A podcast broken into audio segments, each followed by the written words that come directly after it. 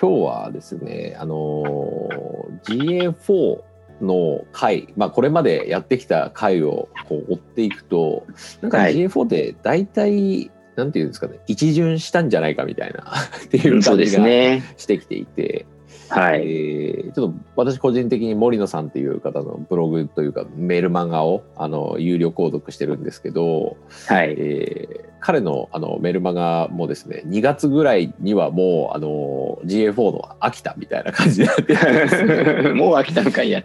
そうなんですよ。なんか熱がもう冷めちゃったよねみたいな話を森野さんがされていて、はい、まあ、確かにあのもう10月ですよね去年の。そうですね。半年経ってるんですよね、はい、まあ、なのでこうぼちぼち情報も出揃いつつあの、来てるのかなと思っていてでそうすると、うん、まあ、読んでるそのブログとかいろんなあの情報キャッチアップしてる方からしても、まあ、J4 ってなんか大体一巡したかなみたいな。なんかなんとなく分かってどうしようかなっていうのは分かってきたかなっていう感じではあると思うんですが、はい、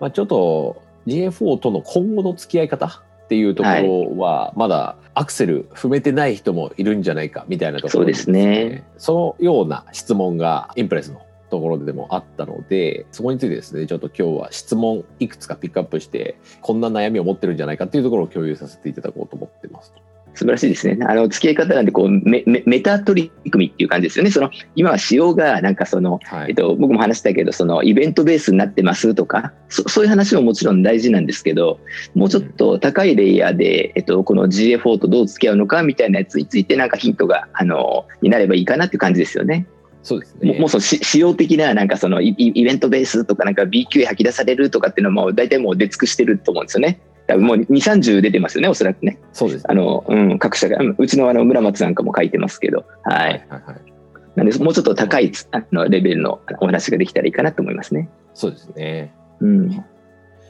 今日はあの質問をですね最初にばばっと言ってですね、えー、まあこんな感じで皆さん思ってらっしゃるんじゃないかみたいなところからですね、うんうん、できればいいですね、はい、はい、そこで感情移入していただければね。そうですね。はい。ということで質問4つ話していきたいと思います。まず1つ目。このテーマに関連して4つもありましたか。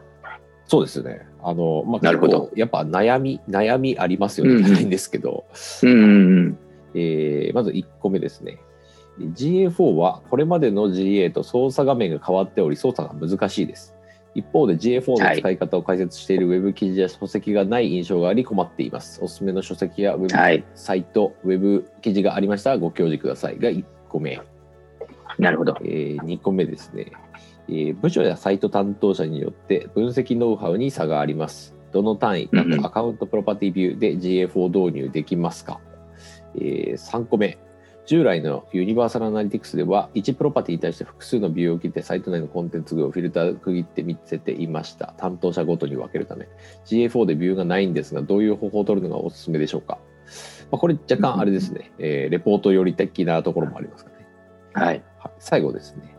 えー、複数ドメインを持っています。ユニバーサルアナリティクスと Google アナリティクス4で並行運用を進めているのですが、クロスドメイントラッキングの方法でつまずいています。ヘルプを見ると GA4 での設定のみを進めているのと、UA に影響があると書かれております。どのような設定が正しいのかというところなんですけれども、まあ、事象的な悩みっていうところでもあるとは思うんですが、うん、まあ、なんかこれってまあ、例えばユニバーサルアナリティクスでこういう設定しようと思ったらあのググったらブログが出てくるみたいな感じだと思うんですけど、はいまあ、GA4 だとそうじゃなくてで多分一旦止まってるっていう状態なんじゃないかなっていう質問を集めましたっていう感じですね。そうですね。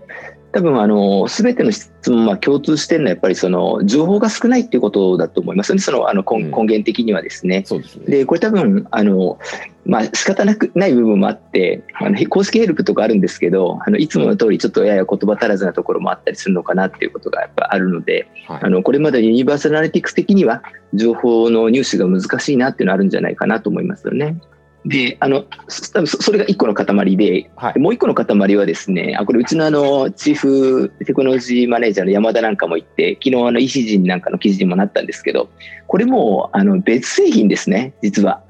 なので、分かんないの当然な感じがしますね。私ももちろんね、G、あのユニバーサルティクスはあの、まあ、あの長く付き合ってきてて、まあ、熟知してるんじゃないかなと思ってるんですけど、はいやっぱその観点で見ていくと逆にこのユニバーサルアナリティクス知ってるからこその戸惑いみたいなやつがすごくあると思うんですよね。なんでこれもう完全に別製品と思った方がいいかなっていうふうに思ってますね。なので、そうえっと今のご質問も全部情報少ないけれどもでもまだこれ多分ウェブ解析会あの相違だと思うんですけど今すぐ GA4 をメインの解析基盤にしなくていいですよとその代わりまあ導入しといたらいいんじゃないですかっていうのが相違だと思うんですよね。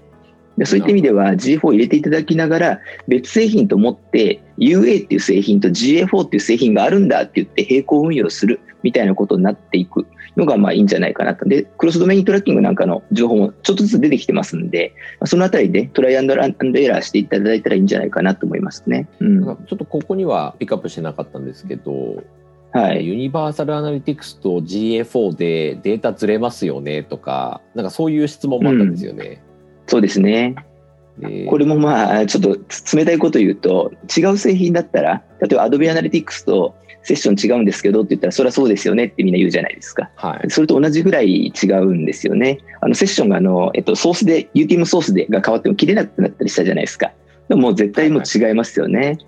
なので、もうあのぜあの絶対誰も得にならないのは、あの検証、付き合わせて検証することがすごく、うんあの無駄な作業になっちゃうかなと思いますね。なるほど、なるほど。なんか傾向的なものが多分示されれば、それでいいかなっていう感じではあると思うんですけどね。そうですね。G4 と UA の。そうですね。増えてる時に増えてる。はいはいそうですね。増えてない時に増えてないみたいな。はい。でもそれも含めて逆に言うと違う製品だなっていう思いを強くしてますね。なるほど、なるほど。GA の JavaScript がちょっと変わりますみたいなことって、これまでこんなはいなんとかあったじゃないですか。ありましたね。なんかそれとは全然違う変化っていうふうに捉えてるっていう感じですかね。もう全く違う変化ですね。なるほど。なんかあの JavaScript 的に言うと、あの GA、まあ、トラッキングコードの方で言うと、GA4 の4の4世代目っていうのは、おそらく、えっと、ArchinJS、GAJS、で、AnalyticsJS、で、今度 GTAGJS っていうことで4代目なのかなと思うんですけど、そうするとなんかれ連続性があるように思いますよと。ArchinJS から AnalyticsJS までの考え方とやっぱ相当違いますね。もしかしたらその、俺エンジニアじゃないんで分かんないですけど、トラッキングビーコンの取り飛ばし方はいいと思うんですけど、やっぱりそれを処理し、ユーザーとしにレポートして見せるところのそのフィロソフィーみたいな考え方みたいなやつは相当違ってると思いますね。なるほど、なるほど。うん。で、ちょっとこれが多分ヒントなんじゃないかって思ってるものがあるんですけど、これまでってやっぱりセッションベースだったじゃないですか。はい。で、それがユーザーベースに変わったって、あの、よくいろんなとこであの言われてるんですね。で、僕もふむふむと思って人のブログももちろん勉強がてら読んでんですけど、多分まだ皆さんあの本質的に捉えきれてないなと思ってて、なるほど。で、何言ってるのかっていうとですね、昨日か一昨日にですね、GA4 ではコンバージョンがセッション単位じゃなくなってヒット単位になるよという海外のブログがあったんですね。はい。そうすると、えっと、目標完了じゃなくてトランザクションと同じことになるよとうんいう意味じゃないですか。うんであのそこについてその海外のそのブログの記事の記者のあの筆者の方はそれをなんとかセッションベースでセッションで1回起きるように把握するにはどうしたらいいかみたいなブログ記事だったんですよね。はい。でそれってすごくでい胃袋さんもそこにかみあの噛みついててななるほどこういうやり方があるのか的なちょっと考え方あの、えっと、セッションに1回しか起きないのがコンバージョンだったのが今度はヒットベースで起きちゃうのがコンバージョンなのかとこれ大きな違いだわいみたいな感じでつぶやかれてたんですけど、僕からするとこれ多分この GA4 の設計思想を考えるとと当然っていうかそそうなるよねっていう感じであのビビっちゃダメっていうような感じを思ったんですよね。なるほど。でそれあの答えみたいなこと多分答えらしきものを言うとするとですね、はいあのこれまではあのちょっとまどろっこしくなるけどあのファネルがあるとするじゃないですかこうパーチェスファネルが。はいでセッションベースでのレポートを見るってことはそのファネルの下部の人ローアーファネルの人たちに来てもらってそのセッションでコンバージョンしてもらうっていうことを第一目的としてだと思うんですね。はい。もうつまり刈り取り対象がもうロロアですよと、ロアファネルですよと、もう今コンバージョンさせなきゃいけないじゃないですか。うん。とと取り逃がしてる場合じゃないじゃないですか。だからこそランディングページが大事で、だからこそ直帰率が大事で、っていうことだったと思うんですね。はいはいはい。で、この GA4 っていうのはですね、新規顧客獲得戦略を立案したり、評価したりするものなんですよ。こういうことなんです。例えばですね、ワンピースを欲しい女性がいたとしますよね。はい。で、今自分たちが EC サイトでワンピース売ってると。だから、ワンピース購入とか、ワンピース格安とか、ワンピース、えー、セールとか、そういう人たちをコンバージョンしてほしいっていうのがこれまでの考え方だったと思うんです。はい。そうすると、ちゃんとセールページに誘導しなきゃとか、はい、なんで直帰しちゃってるんだろう、ファーストビューがいけないんじゃないかってことを考えますよね。はい。で、それはもう lower funnel に集中したからそういう考えになるんです。うん、ところが、業界全体ではもう lower funnel の刈り取りは行き着くとこまで行っちゃって、なぜかというと、各社ともみんな lower funnel 欲しい欲しい欲しいって言うと、これって Google 広告って入札なわけだから、結局 CTC 上がってきますと。うん、ですよね。でそうすると、えっと、当然 CPA が上がってきますということで、もうさじってると思うんですよね。はい。で、これに気がついたのは、実は事業者よりも先に Google が気がついたんじゃないかと、そのやばさに。なるほど。おっと待てよと。自分たちのユーザー、ロアファネルの刈り取りばっかりやってるぞと。で、あれ、もうそれさじってるぞと。そうすると、ユーザーはもう Google 広告じゃ理想の CPA 出ないよねってなりますと。で、はい、あの、そこでまあ、やめはしないんでしょうけど、そこを投資分野とは見なさなくなりますと。もうある種オワコンだと、やり尽くしたと、取り尽くしたということになっちゃうと。だから一生懸命 YouTube 広告やったりとか、ディスプレイ系の広告を今、一生懸命旗振ってるわけですよね。はい。で、その文脈と GA4 っていうのは、実はものすごく気を一にしてるんです。と私は思うんです。ロアファネルの獲得戦略が行き着いちゃった。なんで、もっと認知戦略にあの広げなきゃいけないよっていうのが、まさに GA4 がそこにはまるんですよ。ということはですね、GA4 をセッションベースの、あの、えっ、ー、と、施策立案とか、セッションベースの効果測定に使っちゃダメなんです。なるほど。そそういうふうに、そういうふうにできてないんです。うん、じゃあ、その部分どこ行くのと、セッションベースの最適化しなくていいのっていうと、した方がいいと思うんですね。それってどこでやるのっていうと、それってオプティマイズだと思うんですよ。はいはいはい。そこのセッションベースの改改善は Google オプティマイズに行くときっと、おそらく。はい。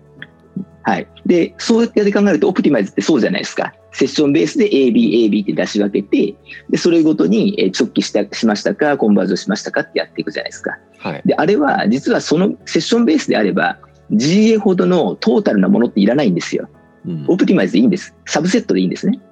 うんということだと思うんですよね。なので、じゃあ GA4 に何が残るのかっていうと、こういうことです。ワンピースを買いたい女性がいてもね、二、うん、十、歳になったばかりの新潟県に住んでる女の子が、高校生の同級同窓会に呼ばれたんで、ちょっと可愛いワンピース着たいわと思って、予算9800円で1万円でワンピース買いたいっていう女性のユーザーがいたとするじゃないですか。いておかしくないじゃないですか。はい、一方、ワンピースを探してる女性で、45歳で港区に住んでいて、今度ホームパーティーをやるから、そこでちょっとあの綺麗な感じにしたいわって言って、予算20万円でワンピース探してるっていう女性いるじゃないですか。はい。ね。で、同じワンピースを探してる女性でもそのぐらい隔たりがありますよと。に新潟に住んでいる予算1万円のワンピースを買いたい女の子と、港区の予算20万円のワンピースを買いたい女性の方がいらっしゃいますと、これ、両方客にしたいですかっていう問いなんですよ。どっち客にしますかと。いうことを考えなさいというのがこの GA4 で考えることなんですね。そうなるとセッションベースなんていらないんです、実は。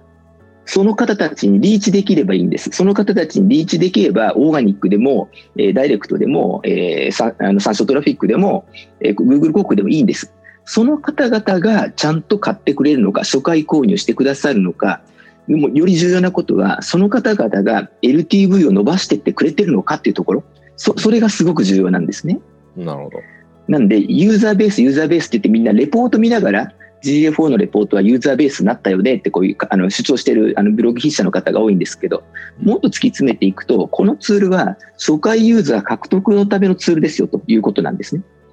と考えると、実はいろんなことがパパパパパッと芋づる式に紐解けてくると、ロアーファンデル獲得戦略は終わったと、それはオプティマイズにやらせようと。そうじゃなくて、20万円のワンピースを買ってくる女性をお客さんにしたいのか、1万円のワンピースを欲しがる人をお客にしたいのかって、これ自社ビジネスとすごく直結してますよね。もちろん、総合通販で両方売ってますっていう人はいてもいいんですけれども、それよりはどちらかというと今の D2C の流れなんかも、ブランドの味付けを出していく、ブランドのキャラクター、個性を出していく、メッセージを出していくっていうことで、まあ、ユーザーを選別的に自社にエンゲージしてくれるユーザーさんたちを探しましょうみたいなこととも実は関わってきてるんじゃないかと思うんですよね。なるほど。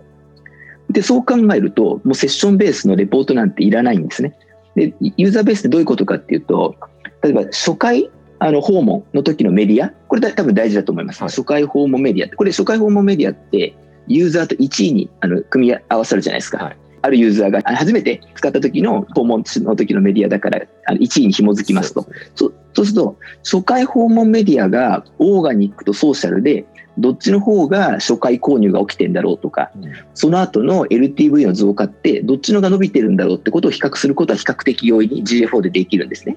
はい、でそれが差がつけばそうかとうちのサイトって能動的にものを探してきてくれるであの年齢とか属性あの性別の属性はもう取れるようになってるんでそうかとうちのサイトは能動的に探してくれる40代の女性が LTV 伸びやすいのかみたいなことは容易に分かりますと。ですね。で、その方々が見たコンテンツが何かみたいなことも分かります。はい、初回購入した商品が何かも分かります。で、その人たちが LTV を伸ばしてくれた時の2回目購入、3回目購入の感覚的なもの、時系列の感覚と何を買ってくれたかも分かります。そこで初めてですね、そうかと、私たちがコネクトすべきお客さんというのは、こういう属性で、こういう探すものをしていて、こういう態度でうちのサイトに初めて来てくれて、こういうものを初回購入し、こういう商品を後続で買ってくれる皆様なんだってことが分かりますと。はい、でそれに合わせて、その、えっと、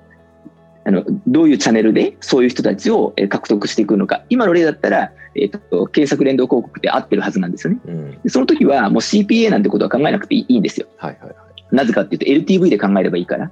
1回のセッションで注文取れるかどうかなんじゃないんですよ。ラライトカスタマーをちゃんと寄せてこれたかっていうことが問題になるんですよね。でそう考えて GFO を使ってもらうとこれはものすごく面白いものすごく戦略的な。だってこれまでもさ、リマーケティングって、Google 国のリマーケティングってユーザー単位でやってたじゃないですか。はい。でも、レポートがセッションベースっておかしいじゃないですか。Google の視点にとってみたら。Google はユーザー単位でリマーケティング使ってほしいんですよね。うん、で、クッキー使えなくなっちゃって、この Google のテクノロジーに頼らざるを得ないから、まあ実はそれ、そっちの方もどんどんやってほしいんですよね。だって他の手段じゃできないんだから。サードパーティーの、あの、えっと、えー、BNP じゃできないわけだから。ということで、そういうまあ戦略あの製品なんだなって思って使うと別にセッションなんてなくなったっていいじゃん。ランディングページなんてなくなったっていいじゃん。直帰率なんてなくなったっていいじゃん。どういう顧客セグメントが自分のサイトで LTV 伸ばしてくれるかが分かればいいじゃん。その時にどういうコンテンツを見てくれた人が LTV を伸ばしてるか分か分かったらいいじゃん。っていうそういう考え方なんだと思うんですよね。でこれって別にどこに書いてあるわけでもないんですけど私がもうあの GFO のレポートをうんうんって見ながら見てで多分あきっとこれだなって言ってで今の世の中のロアファネルの獲得が終わっちゃったのでやっぱりユーザーを選別的に新規顧客の獲得のための戦略の立案、もしくは効果測定のツールだろうということだと思いますね。なるほど、なるほど。はい。ちょっと、えっと、今の木田さんの話をざっくりまとめちゃうと、うんままとめた方がいいです。はい、僕今あのあの思いの思いの丈を、まあ、これ見つけたぜっていう感じでちょっと気分よく喋ってるんでまとめてみてください。はいはいはいあのまあ、GA4 がどういうあの使われ方を想定されてるかっていうとこうなんじゃないかっていうことで、えー、全体マーケティングファネル全体で考えた時に、えー、マーケティングファネルの上部、うん、 top of funnel、えー、 middle of funnel、うん、 bottom of funnel っていうのがあった時に、うん、まあ、今まで注力してたのは皆さんセッションベースってことはそのコンバージョンに至るセッションだけ見たいってことでそれは lower funnel だったんじゃないでしょうかと。でそうですね。だけど、それはもうみんなやってる、すごくやってる。やってる。なので、すごくやってる、えー、過熱しちゃいました。えー、広告戦略とかもそこについてはもう枯れ尽き果てましたみたいな。そうです。はい。で、じゃあどうやってそれを、えー、拡大しようかって考えた時に、今クッキーとかも信用ならない状況で top of funnel をちゃんと使おうと思あちゃんと分析しようと思ったら、えー、Google ID とかあ Google ID というか、うん、えー、Google アカウントベースの ID とか必要になるであろうし、うん、まあ、Google シグナルですね。うん、えー、ということで、えっと、その top of funnel を意識するんだったら GF を使った方がいいよねっていうのの一つになっていると。そうね、もうね、 top of funnel も考えなくてよくて、えっと、はい、ライトカスタマーっていう言葉を流行らせたい、ね、ライトカスタマー。自社にとってのライトカスタマーって、本当に1万円の予算で新潟のあの高校の同級生にの同窓会に出る20歳の女の子なのか、うん、45歳のマダムなのかってことを考えましょうよと。なるほど。で、えっと、それってやっぱりあの自社の戦略に紐づくじゃないですか。はい、あのもちろんそどういう品揃えしてるのか、どういうメッセージを出してるのか、都会の、えーと、アーバンな暮らしで、まあ、ちょっとハイソ系のもので恥ずかしくない感じの、はい、えーと、品添えなのか、えーと、ちょっと大人になったあちょっとあの、えー、あの大人になったと思っている二十歳ぐらいの女性を目指す商品ラインナップなのかっていうそそういうことを考えるとおのおのずと決まるはずなんですよね。うん、逆にそうじゃないとその大規模通販アマゾンみたいなところには勝てないわけですよね。はい、とと尖らせてなきゃいけないいけないじゃないですか。うん、なんで世の中的にもやっぱ D2C みたいなそういう流れになってるんでなるほどなんでそこで選別的にライトカスタマーを見つけ獲得しその獲得する施策について効果測定する。ファネルを忘れようと言った。なるほど、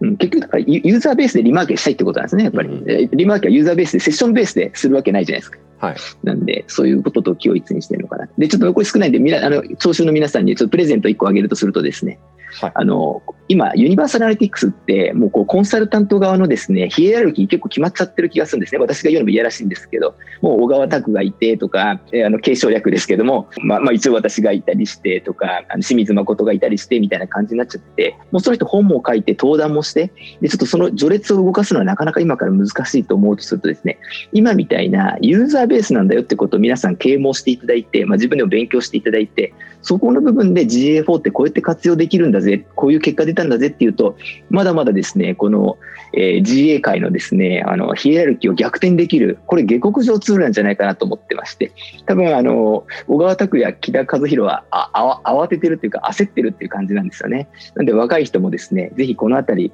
集中的に勉強して、いいブログ書いて、で、今みたいな、これユーザー軸ってこういうことだよみたいなことを自分なりに解釈して発信していただくと、なんかいいことが起きるような気がするぞとえーと、追われる立場としては思います。はい、ありがとうございます。またあの、えっと、14日ですねあの、ね、お話ししますんでよろしければ来てください、はい、皆さんの役に立つお話をできればと思います。それでは失礼します。さよなら。